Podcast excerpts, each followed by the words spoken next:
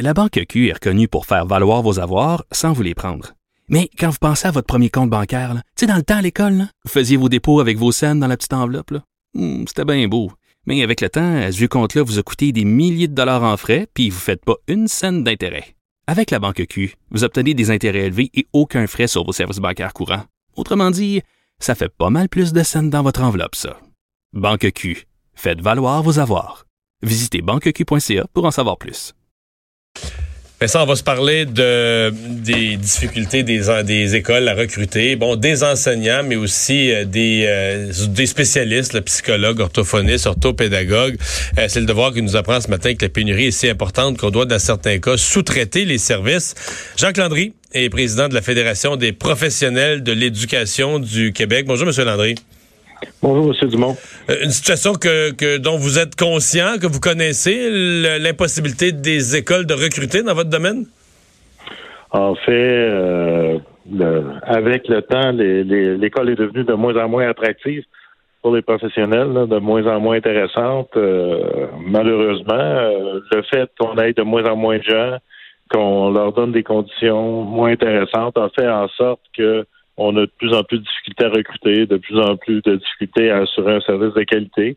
Et ça fait, c'est un peu comme la saucisse à la là. Ça fait que c'est de plus en plus difficile euh, de recruter des gens, mhm. malheureusement. Ouais. Donc, vous, vous attribuez ça aux, conditions de travail. Il y a probablement aussi dans le décor le fait que quand il y a eu des restrictions budgétaires ces dernières années, euh, il y a des gens orthophonistes, orthopédagogues qui ont, euh, bon, qui ont perdu leur emploi, leur poste a été coupé et qui se sont replacés ailleurs, puis là, ils veulent plus revenir dans le réseau public. Est-ce qu'il y a de ça? Bon, il y a sûrement un peu de ça, mais euh, ça reste quand même, euh, je vous dirais, relativement marginal. Euh, il y a toujours eu des gens qui sont partis vers le réseau privé parce qu'à un moment donné, ils chevauchent, souvent ils font les deux, là, des orthophonistes, des psychologues, des fois ils ont l'occasion de faire les deux, du privé et du public. Et à un moment donné, ils s'aperçoivent, je vais dire, on, ça, je m'en dire, ça veut dire quand même, on les écœure en guillemets, là, puis euh, tant qu'à travailler dans ces conditions-là, moi, j'aime autant aller travailler euh, à mon compte. Et puis, euh, mais là, les écoles, ce que le devoir décrit, là, que des écoles sont forcées de l'aide aux élèves, les besoins des élèves, pour y répondre, on doit sous-traiter au privé. Ça, vous, c'est un phénomène que vous observez. Ben, c'est un phénomène qu'on observe à l'occasion, euh, trop fréquemment, et puis qu'on décrit parce que, euh, écoutez, quand on fait affaire avec quelqu'un du privé de l'extérieur de l'école, évidemment, la personne n'est pas là dans l'école à un moment donné pour aller rencontrer des gens. Elle n'est pas là après ça pour faire le suivi. Elle n'est pas là pour faire l'intervention. Donc, dans le fond, on a un diagnostic, mais qu'est-ce qu'on fait avec ce diagnostic-là euh, après? C'est ça qui nous préoccupe. Parce que quand la personne est dans l'école, ben souvent, euh, écoute, on va se rencontrer dans le corridor, ça permet des discussions. Euh, oui, tu peux essayer ça. Oui, euh, je vais aller t'aider. Oui, je vais aller observer. Vous voyez un peu, là, il y a tout l'informel aussi de, de l'école. Et ça fait une intervention qui est beaucoup plus riche quand les personnes sont présentes de toute façon dans l'école, souvent il y a plein d'évaluations qui sont même pas nécessaires parce que les gens vont déjà avoir été dans la classe, jeter un coup d'œil, vont déjà avoir dit à l'enseignant, ben peut-être tu pourrais essayer ci, tu pourrais essayer ça. Et puis déjà, il y a un paquet de problèmes qui se résolvent. On voit avec le temps, avec la situation, c'est vraiment détérioré. je pense qu'il y a vraiment un coup de barre à donner. Nous, c'est ça qu'on dit. On veut des seuils. Ouais. Mais, mais quel est ce coup de barre, là? Parce que vous nous parlez d'un coup de barre à donner. Euh, ce qu'on nous explique, c'est que même quand le gouvernement rend disponible les budgets, débloque des budgets. Donc, l'école, la commission scolaire ne sont pas à court d'argent. Ils ont des budgets pour embaucher du personnel. Ils affichent des postes, puis euh, il n'y a, personne qui applique.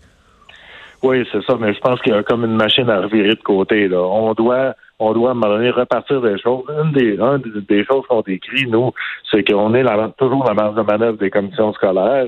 Tout quand il y a des coupures, on est les premiers affectés. Donc, si on avait déjà des garanties qu'on a des meilleures conditions de travail, qu'on a des bureaux décents, qu'on fait moins d'écoles, qu'on en fait, on met des conditions pour que le travail soit plus intéressant d'après moi, on va réussir à attirer du monde, on va réussir à les regarder, puis on va virer la machine de bord. Mais vous dites que dans les dans le système scolaire, on donne des parce qu'en termes de, de, de, rétention, on donne des postes permanents aux enseignants, mais aux professionnels comme vous, on vous laisse surnuméraire, on donne pas de poste permanent parce qu'on se dit tiens, si le gouvernement devait couper, on pourra pas couper des profs. Là. Il peut pas ne pas avoir de profs devant la classe, mais on pourrait couper le psychologue, on pourrait couper l'orthopédagogue. Donc, on, vous laisse précaire au cas où. C'est un peu ça que vous nous décrivez. Pas, euh, majoritairement. oui, il y a des commissions scolaires où ils vont faire exactement ce que vous dites. Là. Il y a des commissions scolaires, vous voyez, dans la région de Montréal, il y a plus de concurrence. En région, ce que vous décrivez, on le voit fréquemment. Hein, ils prennent pas de chance parce qu'ils se disent on a déjà on avait engagé du monde, après ça il y a eu des coupures, on a été mal pris. Donc euh, ce, que vous décrivez, là, on le voit beaucoup plus en région, mais on le voit aussi parfois en milieu urbain.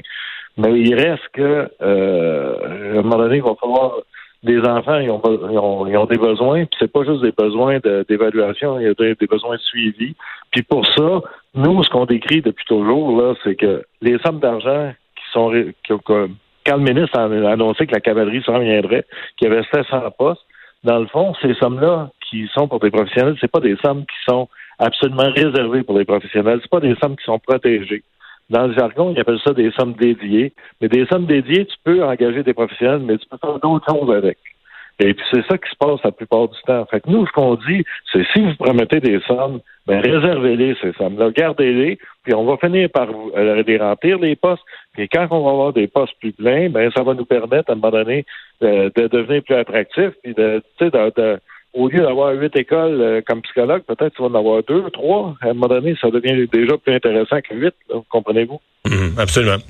Euh, vous avez, parce que là, on a vu il y a quelques minutes, on a couvert ça en direct en ondes quand c'est tombé sur les fils de presse, la demande des enseignants qui euh, veulent 8% d'augmentation dans la prochaine négociation, qui veulent 8% d'augmentation, euh, en plus des autres augmentations régulières du service public, mais du, secteur public. Mais ils veulent un plus 8 juste pour les enseignants pour revaloriser la, profession. Est-ce qu'on s'attend de votre côté avec le même genre de demande? En fait, on l'a pas chiffré, mais c'est certain que nous, on a, on a les mêmes difficultés qu'eux. On réussit pas plus à attirer du monde, on réussit pas plus. je pense que c'est la, fonction publique euh, pendant le complet. Là, quand on regarde les infirmières, les préposés, euh, c'est guère mieux. Là. Fait que je pense que comme société, on, a à se questionner sur quel type de service mm. on veut que et puis à un moment donné, il va falloir se donner les moyens de, nos ambitions. Nous, on les a pas chiffrés, mais c'est certain que euh, à un moment donné, on est dans la même situation. Là, vous me parlez des psychologues, mais je pourrais parler, on a des ingénieurs, des architectes euh, chez des professionnels. On ne réussit pas à en trouver non plus. On a des analystes en informatique, on ne réussit pas à en trouver.